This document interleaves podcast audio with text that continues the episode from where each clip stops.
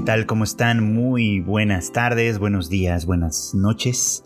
Sean siempre bienvenidos a una emisión más de Anime al Diván, este podcast de, pues, de la familia de Tadaima, en el que su servidor Freud Chicken, pues ya sabe, dedica un poquito a platicar eh, pues, sobre lo que está pasando en la temporada en curso, en este caso la temporada de verano. Ya saben lo que hacemos siempre, eh, platicamos, profundizamos un poco, analizamos un poquito lo que está pasando en las series, por lo menos en las que estoy tratando de seguir. Eh, no siempre es sencillo, por supuesto, quienes tratamos de ir como al corriente con lo que está pasando con cada temporada, siempre nos topamos un poquito con la dificultad de escoger, de, de elegir a qué vamos a dedicarle tiempo, por supuesto, de la bastante abundante oferta que siempre hay y que bueno, había comentado en otros momentos que en esta temporada de verano se veía un poco floja, sobre todo comparada con la temporada de primavera, que fue bastante, bastante nutrida. Sin embargo, sin embargo, hay que admitir que, pese a todo, ha habido algunas aproximaciones interesantes, algunas, algunas series que están promoviendo y prometiendo algunas cosas que, de las cuales seguramente valdrá la pena discutir más adelante. Eh, por el momento me gustaría retomar la conversación sobre una de las continuaciones, que en este caso es Made in Abyss, eh, la segunda temporada de este, pues de este viaje hacia las profundidades del mundo que Riko, Reg y ahora Nanachi también están haciendo en conjunto, porque han llegado a un lugar que, bueno, pues resulta bastante tétrico y bastante aterrador desde ciertos puntos de vista, pero que también eh, pues ya introdujo también un concepto que me parece fundamentalmente interesante. Estoy hablando obviamente de la aldea de los Hollows, este lugar al que Eriko, Obreg y, Nanachi ya llegaron, en el que habitan, eh, aunque decir la palabra habitan es un poco peculiar, habitan seres que, bueno, que son de una manera muy semejante a Nanachi y a, y Miti, quienes recordarán a Miti por supuesto tendrán flashbacks de guerra probablemente, eh, porque pues básicamente son, se entiende o se sobreentiende que son seres que alguna vez fueron personas y que eh, han descendido tanto en, el abismo que su humanidad se ha pues perdido por completo, vamos, ¿no?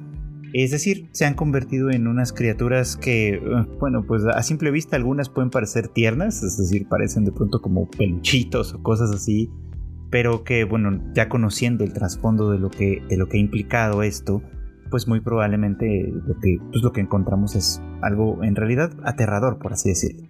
La vez pasada hablábamos un poquito sobre la humanidad, ¿se acuerdan? Y sobre lo que se.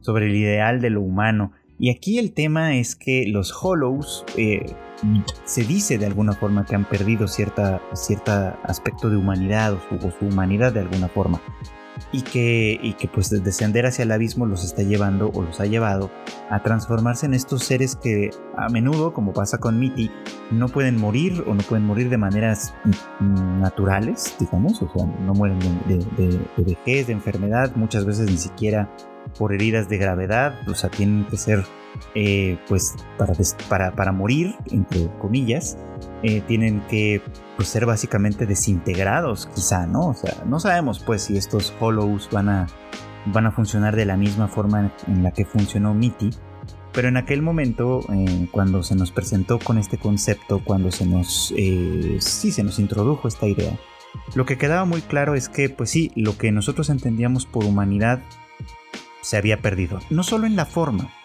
eh, sino básicamente en esto que nosotros le damos mucho valor como desde un punto de vista pues, filosófico quizá, este, que es pues en nuestra relación con la muerte, ¿no? Yo siempre he pensado que, que, algo que nos define como, como especie un poco es precisamente nuestra relación con la muerte, ¿no?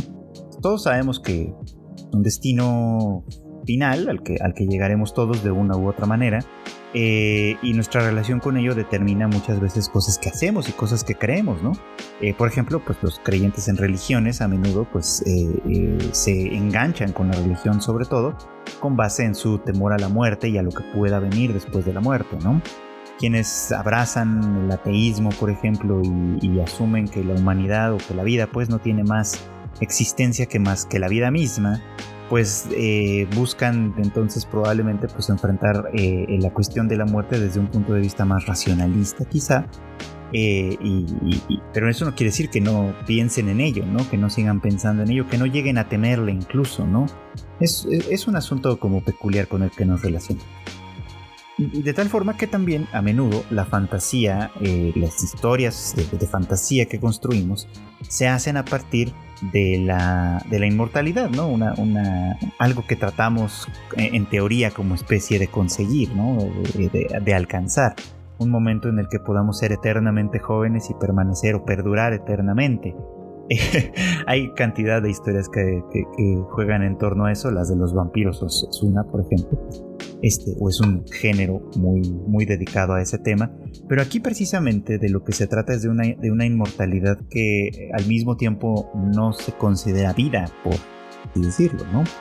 Eh, al menos en el caso de Mitty así era, ¿no? Su, existencia, su, contacto y comunicación con el mundo era tan, tan limitado, tan básico, tan, tan, pues sí, creo que no tengo otra palabra, ¿no? Se había quedado tan en lo esencial, en lo más esencial, que apenas si podía llamarse conciencia humana como bueno, pues hemos llegado a una aldea en donde eh, pues habita un, grupo de estos seres eh, que también, al, igual que Mitty, parecen haber perdido la capacidad de lenguaje y solo uno eh, tiene, bueno, pues tiene algunos elementos con los cuales puede llegar a comunicarse.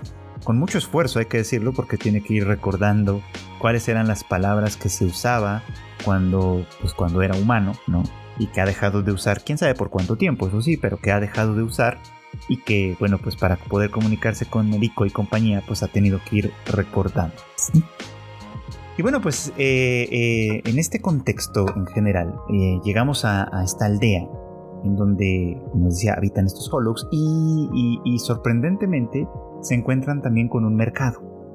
digo sorprendentemente porque uno pensaría, ¿no? Que una, una aldea de, de seres que pues son inmortales quizá, pues qué podrían necesitar o desear, ¿no? Nosotros básicamente pues vamos al, mercado o a cualquier lugar para conseguir bienes y servicios que, colaboren o que ayuden a hacer nuestra vida o, a sostener nuestra vida en principio, es decir, el alimento, o a hacer de nuestra vida algo más agradable y cómodo, ¿no? Que es una de las, de las cosas que hacemos para lidiar con la angustia de la muerte, según algunos autores. Entonces, ¿para qué necesitaría una aldea de inmortales un, pues un mercado, ¿no? Y bueno, pues es interesante porque lo que se comercia ahí pues es básicamente cualquier cosa que pueda conseguirse, ¿no? Eh, objetos, reliquias, eh, eh, pertenencias que a lo mejor alguna vez fueron de algunos de los excavadores que, vienen desde la superficie, en fin, cualquier cosa porque a final de cuentas lo que se busca intercambiar es esto que pues este personaje llama valor, ¿no? Y, me parece interesante en particular que se use esa palabra, porque pues sí, básicamente lo que nosotros entendemos como valor es algo que, es más bien percibido, ¿no? Que no necesariamente tiene eh, un valor absoluto intrínseco, sino que más bien es algo percibido, algo que nosotros le asignamos, ¿no?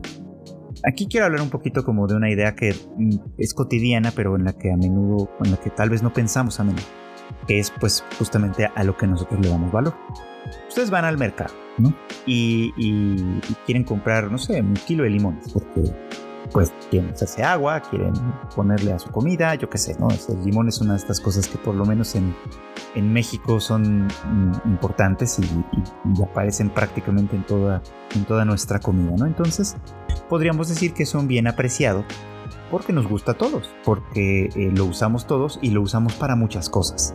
De tal forma que producirlo eh, en grandes y abundantes cantidades, pues desde el punto de vista económico es una buena idea, eh, pero no tanta, por supuesto, como para que se echen a perder o lo que sea, ¿no? Porque además es importante que conserve cierto valor de intercambio, que nosotros sigamos deseándolo y sobre todo podamos seguir pagándolo. Cuando ha habido crisis de que eh, el limón ah, incrementa su precio de forma importante, eh, a menudo pasan fenómenos muy peculiares, ¿no? Por ejemplo, pues la gente, para empezar, deja de comprarlo o lo compra en cantidades menores. Si uno va a comer tacos eh, a cualquier puesto de la calle o cualquier restaurante, una costumbre es que eh, le den a, uno pues uno o dos limones ya partidos para, pues, echarle a, los tacos, ¿no? Y los taqueros pues en tiempos de estos de crisis a menudo ya dejan de darlos, ¿no? Este, y si los pides pues te dan una o dos rebanaditas y obviamente pues están tratando de economizar algo que de otra forma probablemente te darían así como te dan servilletas, ¿no? Sin, pensar demasiado en ello, ¿no?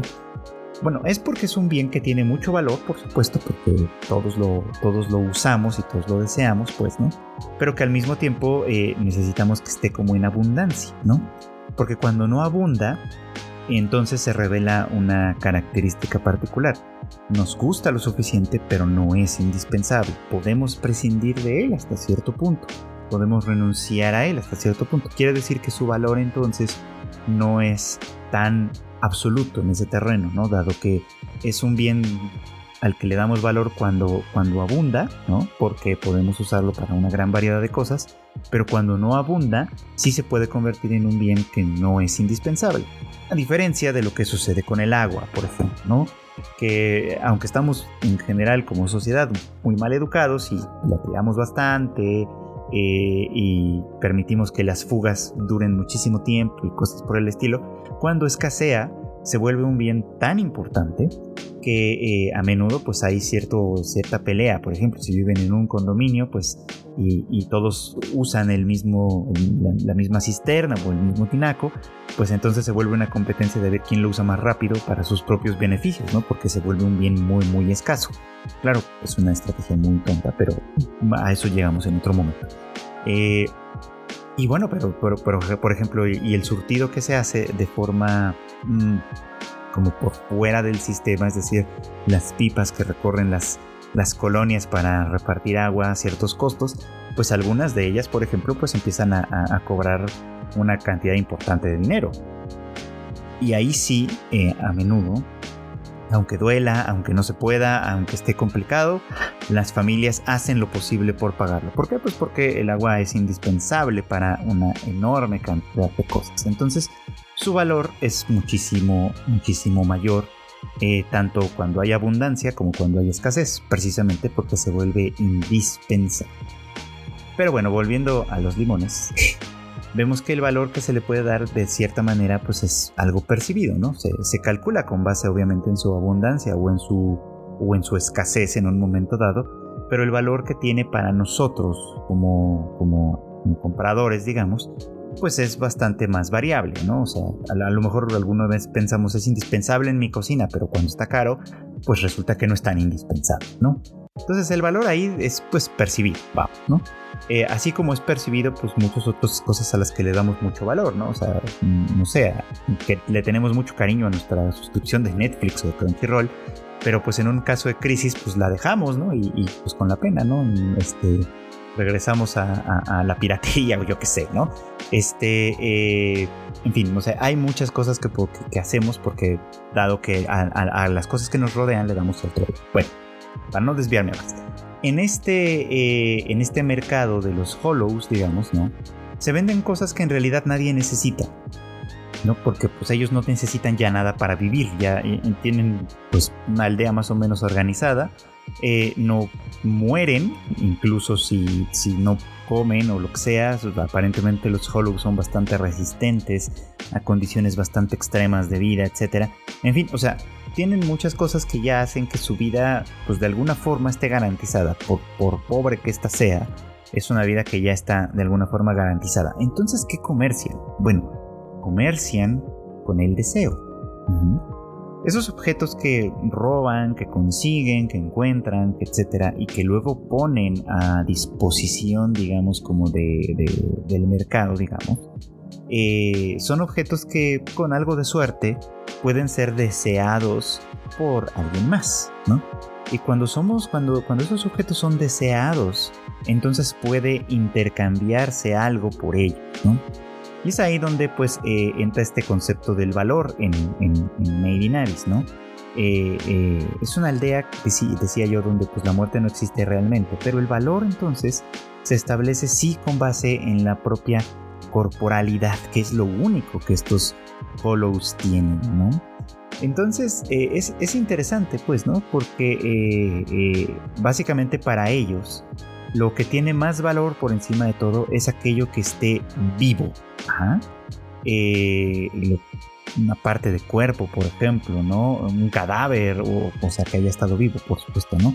Que tenga de todas maneras, sea como sea, algunos aspectos de vitalidad porque lo que lo vuelve valioso en un mundo donde todo es eterno, donde, donde la vida eh, eh, y la cotidianidad y todo básicamente transcurren sin necesidad de tomar en cuenta el tiempo, porque la vida es eterna en este terreno, por ejemplo, lo que tiene valor, más valor, precisamente es aquello que no es eterno, aquello que solo dura un poco, y esto es pues la vida misma. Por eso es que cuando, cuando Rico eh, eh, pues tiene intenciones primero de comprar un fragmento de la carta de su madre que encuentra en uno de los, de, los puestos, eh, pues lo que le dicen es esto, ¿no? Bueno, tal vez tengas algo de valor y, pues sí, ¿no? O sea, tu, tu, propio cuerpo es algo de mucho valor eh, para nosotros, por ejemplo, y la criatura esta que ahora no recuerdo cómo se llama, pero que le servía de guía, e incluso le dice ¿no? que está dispuesto a gastar todas las monedas que tiene, que evidentemente ellos tienen un, modo de intercambio, todas las monedas que tiene a cambio de su cuerpo, ¿no? a cambio del cuerpo de Rico, porque es algo que desde su punto de vista tiene mucho, mucho valor. Entonces aquí es interesante esto, ¿no? lo que se transforma eh, en, algo valioso en un lugar donde la eternidad es la norma, es precisamente lo que no es eterno. Entonces hay que tener esta idea en mente porque creo que va a ser importante más adelante. Lo interesante también es que tienen mecanismos de cierta justicia, vamos, ¿no? Porque eh, recordarán que también posteriormente hay esta escena en la que eh, pues la pequeña mascota Menyu eh, pues es tomada por uno de los Hollows, que aparentemente le toma pues, alguna forma de apego, de aprecio, y, no puede controlarse, ¿no? No puede controlar su deseo por, por, entrar en contacto con este, con este ser que es, que es un ser vivo, vamos, ¿no? Y con todas estas características que le digo, y entonces le, le hace, le inflige una herida, ¿no? Eh, como Rico protesta porque pues básicamente eh, le hace daño a algo que no es suyo, entra en funciones un mecanismo que, existe en esta aldea y que eh, es un mecanismo de igualación, digamos, ¿no?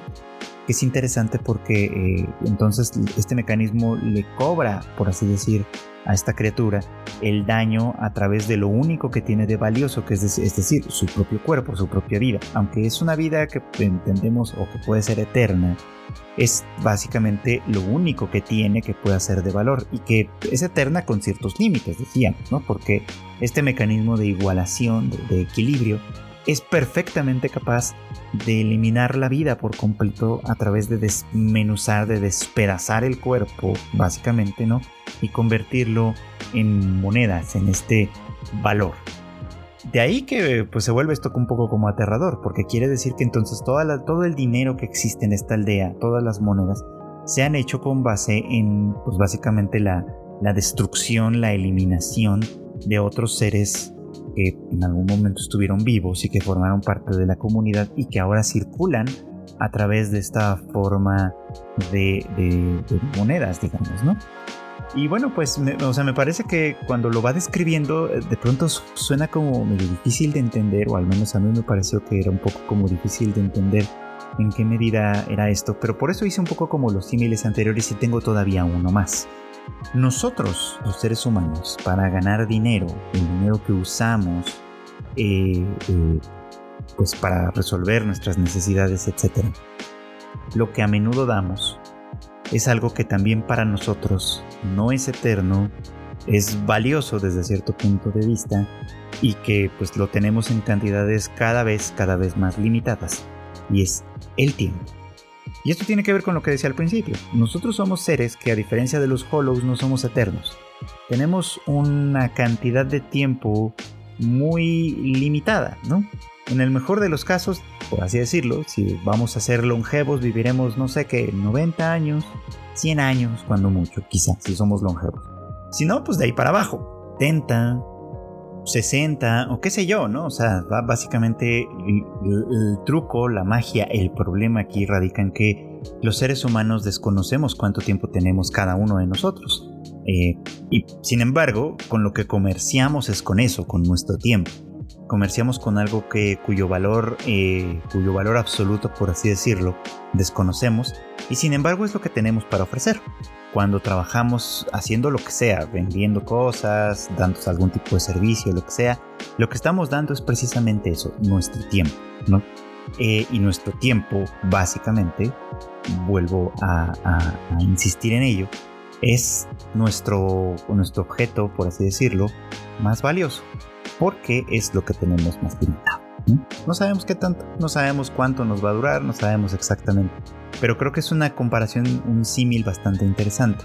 En tanto que ellos entregan el valor a través de, su cuerpo, y esa es la forma en la que lo entienden como tal, nosotros lo entendemos a través del tiempo, que se vuelve básicamente un bien escaso a medida que va avanzando.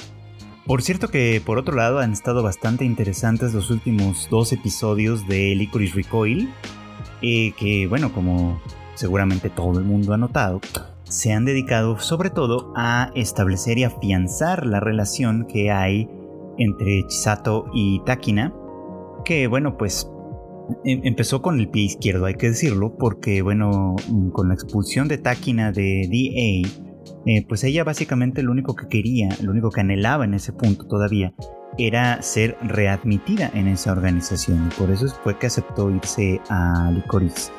Eh, bueno, al café, pues. Este, porque eh, básicamente, mm, pues, creía o tenía la idea, la fantasía quizá, de que ah, haciendo un buen papel ahí, trabajando diligentemente ahí, pues podía eh, conseguir su regreso, digamos, ¿no? A la organización principal. Y me gustó que aparte de todo esto que de, afianzar la relación entre ellas, que fue muy lindo, que de alguna manera es siempre es bonito, pues, no ver a un par de, chicas, eh, pues acercarse un poco, ¿no? Ser, ser cada vez más, más, más íntimas, más amigas, por así decirlo. Creo que siempre es bastante bueno. Pero además hubo algunos puntos interesantes que creo que vale la pena mencionar. Eh, de hecho, creo que uno de los, de los puntos de quiebre es justamente el momento en el que Chisato comienza a hablarle de más bien hacer lo que ella quiera y no tanto lo que se le ordena, pues, ¿no? Y bueno, eh, esto obviamente pone en contraste las dos, las dos perspectivas desde las que parte cada una de las chicas. Por ejemplo, en el caso de Takina, pues para ella, eh, hablando de valor, lo que venimos hablando sobre Made in Abyss, para ella lo que tiene valor fíjense, es lo que viene de arriba. Es decir, de sus superiores. Eh, ya sea reconocimiento, prestigio, eh, formar parte de grupos de élite o etcétera, o sea, obviamente ser de las elegidas como tal, es algo a lo que ella le daba mucho, mucho valor y tiene todo el sentido del mundo, ¿no? Las Dicori sabemos que son pues chicas que fueron pues recuperadas, por así decirlo, por el gobierno, utilizadas por el gobierno más bien, para convertirlas en estas agentes secretas y son entrenadas con un orden militar muy, muy, muy, rígido, ¿no? Donde las órdenes son absolutas y pues donde obviamente seguir adelante con las órdenes pues es la garantía de conseguir este prestigio, este reconocimiento, todo lo que debíamos platicar, ¿no? Y en esta primera misión pasa algo muy importante y muy interesante en la vida de Taki, ¿no? Y es que eh, eh, se, atrevió pues a tomar una decisión propia fuera de sus órdenes, ¿no? Eh, para básicamente salvar la vida de su compañera, lo cual significó que la misión de, atrapar con vida a, los traficantes de armas pues, pues básicamente dejó de funcionar, ¿no?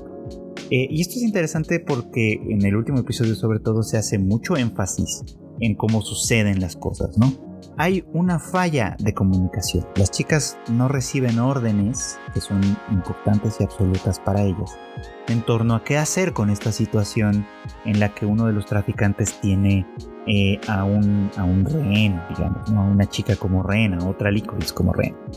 Eh, y entonces la ausencia de órdenes implica que no pueden actuar, digamos, ¿no? No pueden actuar por sí mismas. Ellas tienen que, o sea, sí tienen que tomar decisiones tácticas, digamos, pero no estratégicas. Es decir, pueden reaccionar y responder a, los disparos, como sea, pero en un asunto como este en particular, donde no hay en realidad intercambio de disparos ni de nada, sino simplemente una situación de, pues, pues una situación de rehenes, básicamente, las órdenes son importantes, ¿no? ¿Qué es lo que tenemos que hacer? ¿A qué es a lo que le tenemos que dar privilegio? Y cuando estas órdenes no llegan por esta supuesta falla en, el sistema de comunicaciones, Takina toma una decisión personal, propia, ¿no? sin preguntarle a nadie, sin pedir la opinión de nadie. Ella eh, eh, actúa y elimina al agresor para salvar la vida de su compañera, lo cual significa, insisto, que la operación, pues desde cierto punto de vista, fracasa. Y esa es la razón por la cual Takina es expulsada. Pero de hecho este gesto, este, este gesto que a lo mejor al principio pasa un tanto desapercibido, quizá, ¿no? Tiene mucho que ver con, obviamente, con la personalidad de Takina que ella misma no está dispuesta probablemente a reconocer al principio. Y es que tiene ideas propias, tiene pensamientos propios no es un robot que simplemente obedece órdenes. En este caso, ella hizo algo que, en palabras de Chisato, sería lo que ella misma quiso hacer. Creo que pues es relevante pensar esto por lo que implica obviamente eh, este sistema de control social que se nos va presentando eh, muy poco a poco en Licorice Recoil, porque además esto abarca a la sociedad en pleno. Mm, o sea, es, interesante como la crítica va un poco como velada por ahí, pero es como, si hablamos de las licorice, solamente de ellas, pues tenemos este sistema que podría considerarse de esclavitud, ¿no? De, trata de infantes quizá desde cierto punto de vista, en la que, justificado de alguna manera, el gobierno eh, se apropia de la vida de estas chicas, ¿no? Las entrena desde muy niñas en esta, pues en, el uso de armas y en todas estas cosas, y las utiliza al final, ¿no? Hasta el final de sus días, que pueden no ser muy largos, como pudimos ver, ¿no? O sea, en esa primera escena, la ausencia de órdenes podía interpretarse como que la misión eh, tenía prioridad sobre la vida de su compañera. Entonces, si la mataban, pues entonces probablemente iban a llegar otras órdenes más claras, quién sabe, o sea, como que ahí había, hay un, un desprecio que se entiende, o sea, por la vida de los agentes, de las agentes en este caso, ¿no? Entonces, eh, si pensamos solo en eso, pues obviamente nos vamos a encontrar con este sistema, pues sí, militarizado, prácticamente de esclavitud, en el que pues ellas no tienen voz ni voto, básicamente, ¿no? Ellas tienen que obedecer y si no se les elimina cuando se convierten en, estos agentes libres como Chisato, probablemente es precisamente porque eh, fuera del sistema tienen todavía más libertades para actuar eh, de, una manera que podría considerarse más turbia. Ya veremos a dónde nos lleva eso. Pero decía yo que esto abarca a la sociedad en pleno, porque también durante la introducción se nos muestra, por ejemplo, que Japón es un país muy pacífico que es una idea que, que es consistente con la que tenemos de manera normal, cotidiana, en general, sobre los japoneses, ¿no? Japón es un país muy pacífico. No hay eh, violencia como hay en otros lugares, como aquí, por ejemplo. No hay eh, guerra, no hay muchas cosas que hay en otros lugares. Casi no hay crimen incluso, ¿no? Como se menciona a menudo, ¿no? Eh, y esto, pues sí, se piensa desde un punto de vista como regular como algo positivo, como algo bueno, como algo que está bien. Lo que no se nos muestra de la sociedad real japonesa es cómo se consigue eso, ¿no? Cómo se logra. Eh, y si lo piensan bien, es un asunto que, da lugar como a ciertas ideas. La más común es, es otra cultura.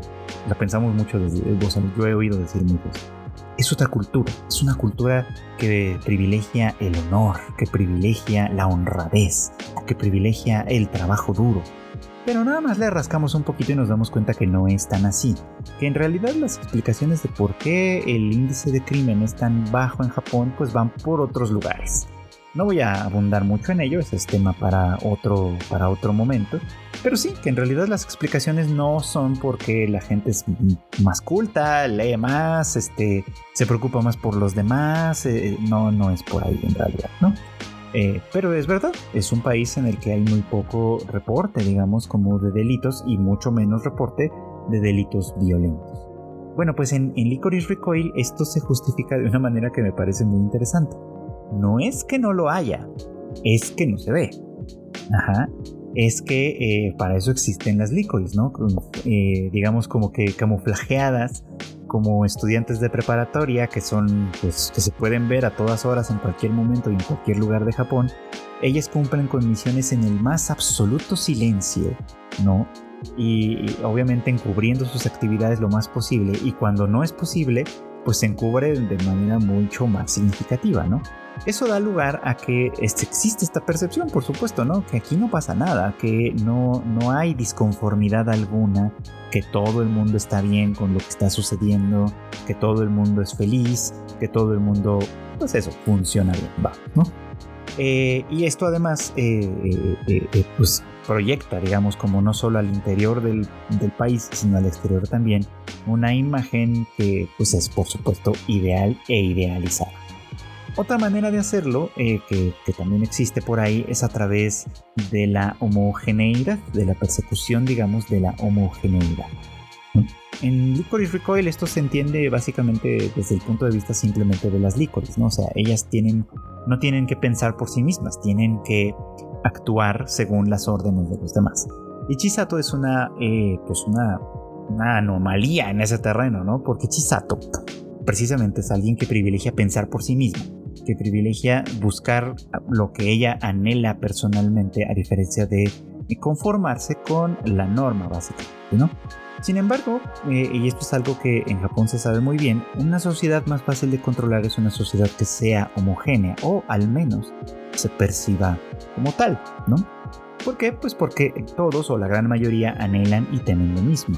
Porque así es más fácil que entre todos se minimice, se reduzca cualquier disidencia, ¿no? Esa es la sociedad que pinta Licorice Record un Japón que en el que, es pacífico, pero que en, el que en el que no hay en realidad un control muy estricto de las cosas, sino que simplemente es pacífico porque es pacífico y listo, porque así es la gente. Y sin embargo, en las sombras, no tan en las sombras, pues, pero en las sombras, está este grupo que elimina cualquier amenaza, que encubre todo, todo, creando esta ilusión, contribuyendo a esta ilusión.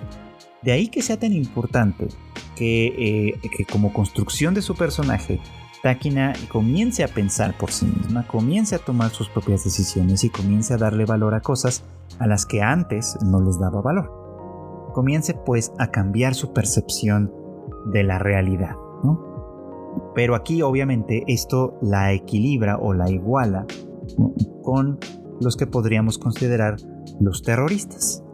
Alguna vez creo que ya hemos hablado de este tema. Obviamente no es un eh, eh, enaltecimiento del terrorismo ni mucho menos.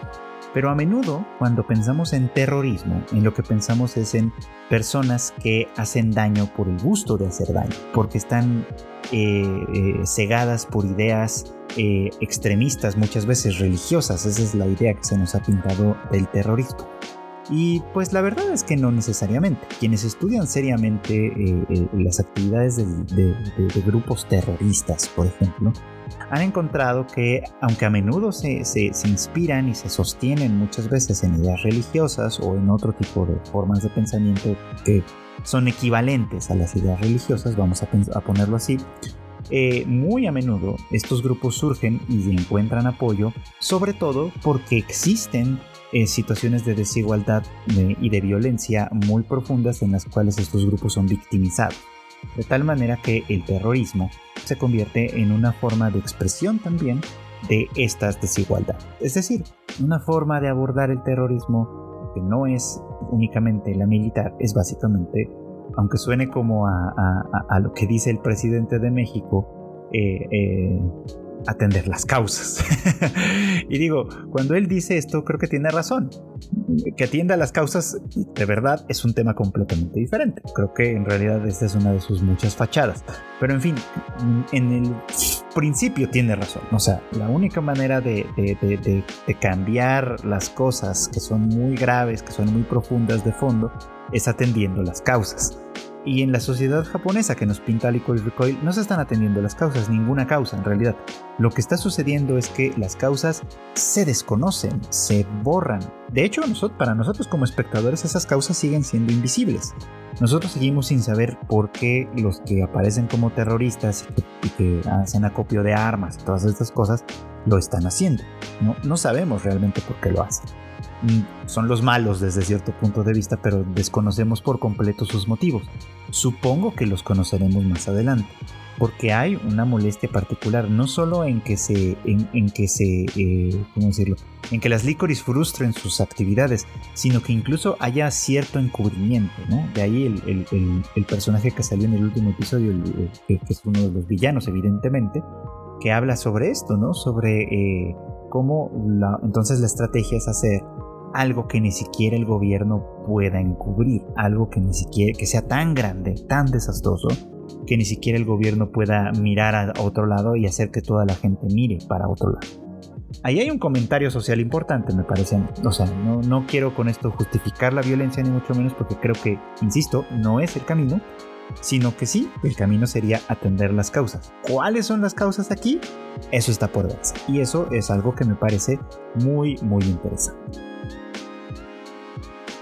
Y ahora, hablando un poco como de estas amenazas desde las sombras, por supuesto, quiero retomar también la conversación sobre Yurei Deko, la nueva serie del estudio Science Saru, que pues ha sido, ha, tenido como, como una percepción peculiar, me parece. O sea, obviamente la estética, la manera en la que se presenta, etcétera, no es necesariamente lo más atractivo para los aficionados al anime y el tema no parece tan sencillo en primer lugar, así que habrá que ver qué es lo que logra hacer con esto. Yo comienzo a tener mis dudas, tengo que decirles. O sea, me gusta lo que quiere hacer, lo que percibo que quiere hacer, pero no estoy del todo seguro de si lo va a lograr, de si va a lograr ser una serie interesante en ese sentido, que de verdad consiga lo que está, lo que pretende, vamos, ¿no? Ya platicábamos en otro momento que esta serie se construye a partir de un lugar, una isla, en donde la gente que habita ahí vive en una especie de realidad aumentada constantemente, por así decirlo, ¿no? Tienen estos aparatos que pueden estar en, el propio ojo o a través de unos lentes que son los DECO, que es con lo que se les permite comunicarse con este mundo de realidad aumentada constantemente, ¿no? Eh, aquí no hay un gobierno, es interesantísimo, sino un centro de atención a clientes. Ajá. Esto, esto nos da una, una, primera implicación por ahí bastante interesante. Aquí no hay dinero como tal, lo que hay es amor, ¿no? y este amor está puesto en términos de, de, lo que nosotros entendemos un poco como likes, vamos, ¿no? O sea, nosotros este, damos likes, por ejemplo, y recibimos likes, ¿no? Y esa es nuestra, nuestra señal de lo que vale, de lo que valemos y de lo que podemos conseguir a partir de ciertas cosas, por ejemplo, ¿no? hay una suerte como de economía del amor a partir de, likes, por ejemplo, ¿no? Y, bueno, pues también hay algunas personas, algunos individuos que son invisibles, que no forman parte del sistema como tal, y estos son los Yurei, ¿no? Yurei, que es una palabra que pues básicamente tiene como, como un juego doble de palabras, ¿no? Porque en japonés Yurei es fantasma, espíritu, de aparición, algo así, ¿no? Cosa que no es como corporal como tal. Irei, eh, la parte, la, segunda sílaba, digamos, de la palabra, suena también, o sea, bueno, rei solito puede ser cero, ¿no? Eh, de ahí, obviamente, también esto del incidente cero que tiene por ahí alguna conexión. Por cierto, eh, el nombre de Rei Ayanami pues, tiene un poquito como esta idea, ¿no? De ser como un cero. En fin, la, cosa con esto es este eh, que básicamente estamos en un mundo donde, insisto, ¿no? El, valor se establece a través de, de, estos loves, que son como likes, como nuestro equivalente a los likes. Este, y obviamente hay algunos individuos que no tienen eso, que no tienen nada de eso y que no pueden tenerlo. Y estos son los, los Yurei, ¿no? Eh, bueno, pues con este contexto un poquito, con, este contexto vamos viendo un poquito, vamos viendo que, lo que quiere plantearnos un poco es un mundo en el que también, aunque aquí usando un, esquema más conectado con lo que viene a ser internet, redes sociales, este rollo, este quiere mostrarnos también un mundo en el que en realidad todo lo que, lo, que, lo que tenemos ante nuestros ojos está pues controlado, manipulado, digamos, ¿no? Porque aquí eh, eh, los, no estamos habitando una ciudad, no estamos habitando un país, no estamos habitando una comunidad, estamos habitando un, hiperespacio, no cómo se llama ahí, pero que a final de cuentas está controlado por una compañía. Por eso es que el gobierno en realidad aquí no es un gobierno como tal, es un centro de atención a clientes, ¿no? Un centro de atención a clientes que, eh, que, lo mismo obviamente eh, se ocupa de la moderación de contenido, es decir, de eliminar registros de todo aquello que no quiere que los demás vean, por ejemplo, pero cuyas funciones cada vez vamos viendo que van un poco más allá. Es aquí donde creo que Yurei Deco como que no está logrando explicar del todo bien, o al menos no hasta ahora, todas las implicaciones que tiene, porque vimos desde el principio que existen moderadores de contenido, ¿no? Que es como de, ah, esto no está bien, esto se oculta, esto se disimula, esto se, esto se borra, esto, etcétera, no Pero también entendemos que por aquí hay eh, algo mm, que va un poquito más allá, que es la sobreescritura de información, es decir, la manipulación de datos, ¿no? O sea, el, centro de atención a clientes no solo puede hacer como que las cosas problemáticas desaparezcan de la vista, ¿no? No las borra, pero las desaparece, sino que puede también cambiar por completo a través de, de esta sobreescritura de datos lo que uno percibe como la realidad. Y esto es interesante y muy importante, porque insisto, nos sigue pintando una una eh, sociedad, digamos, en que, goza de aparentemente libertad y de muchos beneficios, ¿no? Eh, en el que pues cada quien elige lo que quiere ver, cada quien le da love a lo que quiere darle love, por supuesto, ¿no? Cada quien hace, pues crea, digamos, como su propia experiencia a la manera en la que las redes sociales aparentemente aspiran a ser. Cada quien crea su propia experiencia para tener una, pues sí, para tener una vida agradable, libre de problemas, libre de, libre de confrontación, libre de, libre de un montón de esta clase de cosas, por supuesto, ¿no?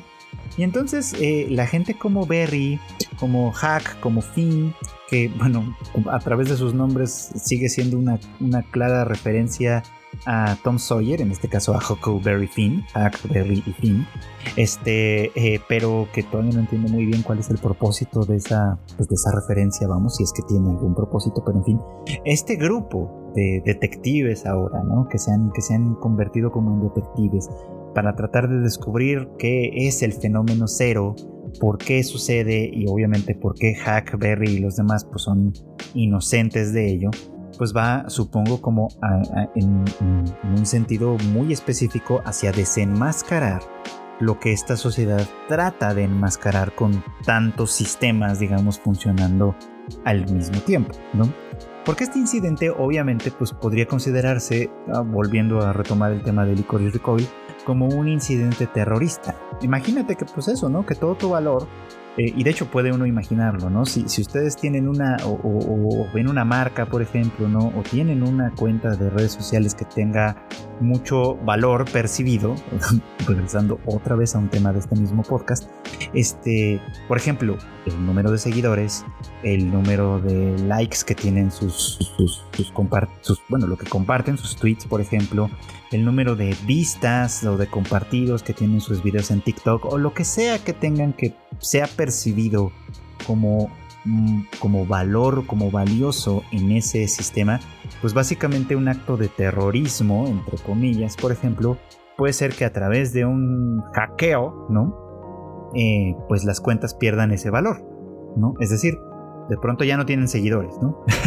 y eso es un gran pánico para muchas marcas. Imagínate que tu, que, tu, que tu cuenta de Twitter de una marca que a lo mejor tiene, o de un influencer que tiene 100 mil, 200 mil, medio millón, un millón de seguidores, de pronto ya no tiene nada, de pronto está en ceros, ¿no?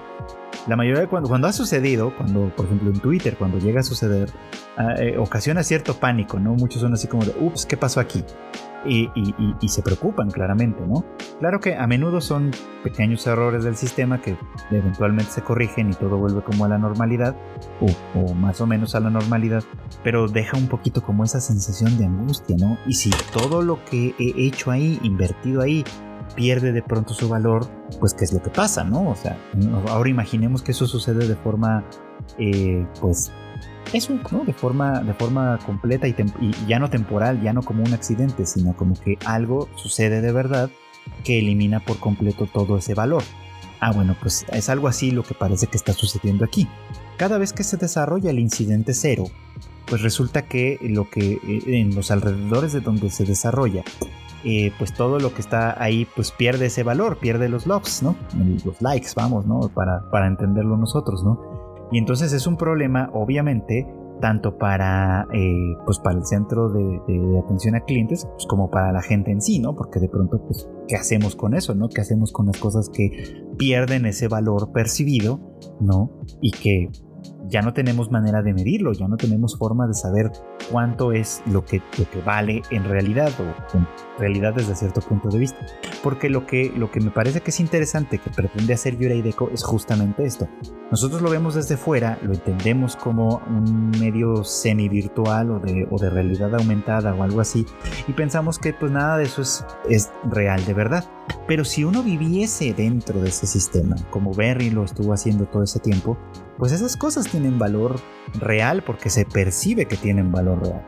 Y ahora que Berry ha cambiado de bando, que se ha convertido en un Yurei, que, sea, eh, que, forma parte de esta comunidad que no forma, que no está integrada, digamos, no como este sistema, sino que lo circula desde fuera, que en general son invisibles al sistema como tal. No es que el sistema no los vea, es que el sistema les niega, digamos, la visibilidad, que no es lo mismo, ¿no?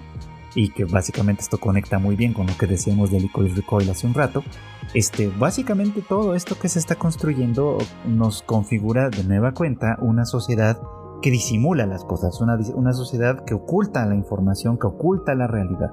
Una sociedad a final de cuentas que nos vende, por así, aquí sí nos vende, porque esto es un servicio a clientes, vamos, aquí sí nos vende una, una eh, percepción, la percepción de que todo está bien, de que todo funciona correctamente, de que no hay nada problemático para nosotros en el horizonte y nos oculta la realidad que hay detrás, por supuesto, y lo hace de una manera completa y absolutamente activa, ¿no? O sea, no es algo que sea algo que sucede como como un accidente, como una así es la sociedad y ya como nada, nada, es algo que sucede de forma real es algo que sucede de forma activa y, y cotidiana, pues, ¿no? Y Berry comienza a abrir los ojos a esa, a esa realidad, comienza a darse cuenta básicamente de que eh, lo que ella daba por sentado en un momento dado no es más que una suerte de manipulaciones superpuestas entre sí, con la finalidad de crear un ambiente en el que todos perciban que todo está bien y que los problemas que no, que no dejan de existir, pues aparentemente, desde el punto de vista de la percepción, no existen. Los Yurei son muestra de ello, ¿no? Ellos básicamente viven en, los arrabales, digamos, ¿no? De esta sociedad, eh, ajenos por completo o casi por completo a lo que, a cómo funciona y sin embargo siguen estando sujetos a su autoridad. Y que eso es muy muy importante, ¿no? Porque a menudo sucede así. O sea, uno cree que puede estar más o menos alejado del sistema porque vive en ciertas condiciones o en ciertas circunstancias, pero en realidad seguimos sujetos de la autoridad de esto, ¿no? Eh, cuando estamos conformados o estamos funcionando de conformidad con esta sociedad, es muy fácil que no nos demos cuenta. Es muy fácil que invisibilicemos todo lo que nos, nos podría ocasionar algún tipo de problema. Y cuando empezamos a hacer las preguntas, oye, ¿por qué esto? ¿Por qué aquello? ¿Por qué? Eh, o sea, cuando cuando pensamos, por ejemplo, que algo que surge no es nada más, ah, pues unos locos que de pronto se rebelaron en el sur del país, ah, pues unos terroristas que se leyeron un libro de fantasía y se creyeron todo ese cuento y se volvieron eh, eh, un grupo armado, etcétera, ¿no?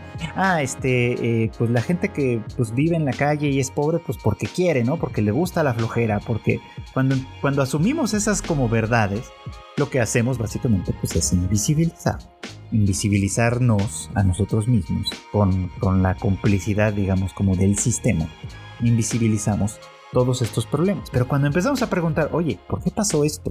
Oye, este, este, este grupo de dónde surgió, ¿Cuál es, qué es lo que buscan, qué es lo que pretenden, cuál es su historia, Sobre todo eso, la historia. ¿Cuál es la historia detrás de todo esto? Entonces empezamos a hacer preguntas que en realidad suelen ser bastante incómodas. Por cierto, eso es lo que hacemos en psicoterapia. Supongo que por eso soy tan afín a esto, ¿no? Hacemos preguntas incómodas. Preguntamos, oye, ¿por qué esto? ¿Por qué aquello? ¿De dónde vino esto? ¿De dónde salió esto? ¿No? ¿De dónde... ¿Y por qué es que te sientes de, tal forma? Bueno, pues así funciona un poco. Entonces, creo que eh, estas series están recorriendo estos mismos caminos a través de, pues, a través de settings fantásticos o, fantasiosos, ¿no? En el caso de Yurei Deco eh, es, una, una realidad aumentada y en esa realidad aumentada obviamente pues te permite disimular, esconder todo aquello que no quieres ver.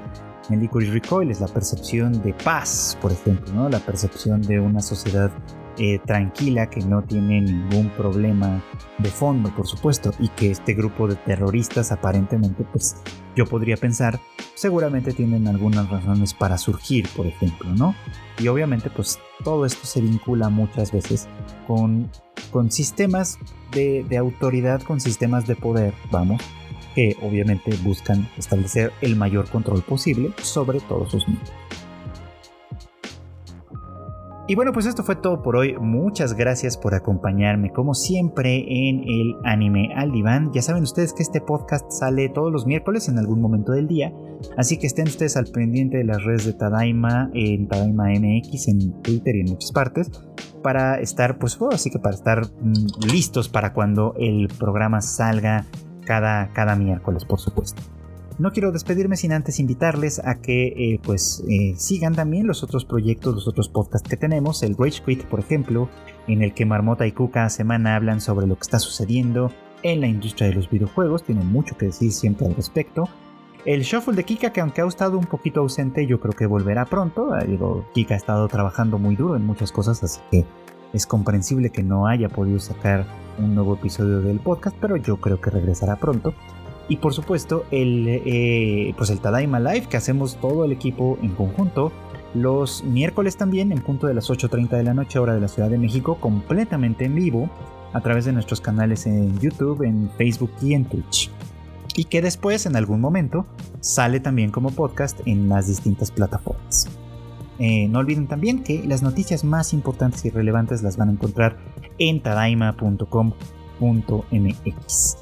Yo me despido, no sin antes desearles nuevamente que pasen muy buenas noches, buenos días o buenas tardes.